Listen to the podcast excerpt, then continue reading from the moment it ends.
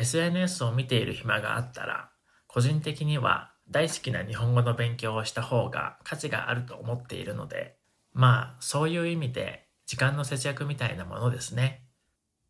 あと他にも節約のために始めたこととしては、まずはバスでとか歩いて会社に行くことと、もう一つはスーパーにわざわざそのためだけに行くのではなくて、会社の帰りとか必ず何かのついでに行くようにしていることですね。なので、これも時間の節約ですね。SNS を見ている暇があったら、個人的には大好きな日本語の勉強をした方が価値があると思っているので、まあそういう意味で時間の節約みたいなものですね。あと他にも節約のために始めたこととしては、まずはバスでとか歩いて会社に行くことと、もう一つはスーパーにわざわざそのためだけに行くのではなくて、会社の帰りとか必ず何かのついでに行くようにしていることですね。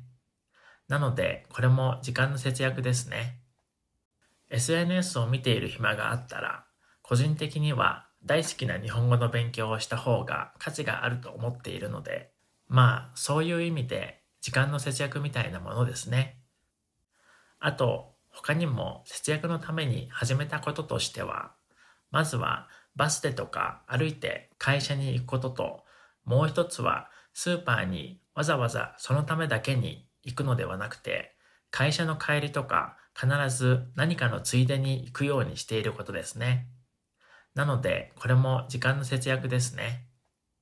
SNS を見ている暇があったら、個人的には大好きな日本語の勉強をした方が価値があると思っているので、まあそういう意味で時間の節約みたいなものですね。あと他にも節約のために始めたこととしては、まずはバスでとか歩いて会社に行くことと、もう一つはスーパーにわざわざそのためだけに行くのではなくて、会社の帰りとか必ず何かのついでに行くようにしていることですね。なので、これも時間の節約ですね。SNS を見ている暇があったら、個人的には大好きな日本語の勉強をした方が価値があると思っているので、まあそういう意味で時間の節約みたいなものですね。あと、他にも節約のために始めたこととしては、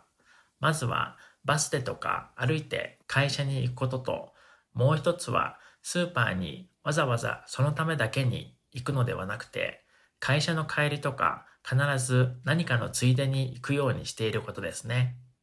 なので、これも時間の節約ですね。SNS を見ている暇があったら、個人的には大好きな日本語の勉強をした方が価値があると思っているので、まあそういう意味で時間の節約みたいなものですね。あと他にも節約のために始めたこととしては、まずはバスでとか歩いて会社に行くことと、もう一つはスーパーにわざわざそのためだけに行くのではなくて、会社の帰りとか必ず何かのついでに行くようにしていることですね。なので、これも時間の節約ですね。SNS を見ている暇があったら、個人的には大好きな日本語の勉強をした方が価値があると思っているので、まあそういう意味で時間の節約みたいなものですね。あと他にも節約のために始めたこととしては、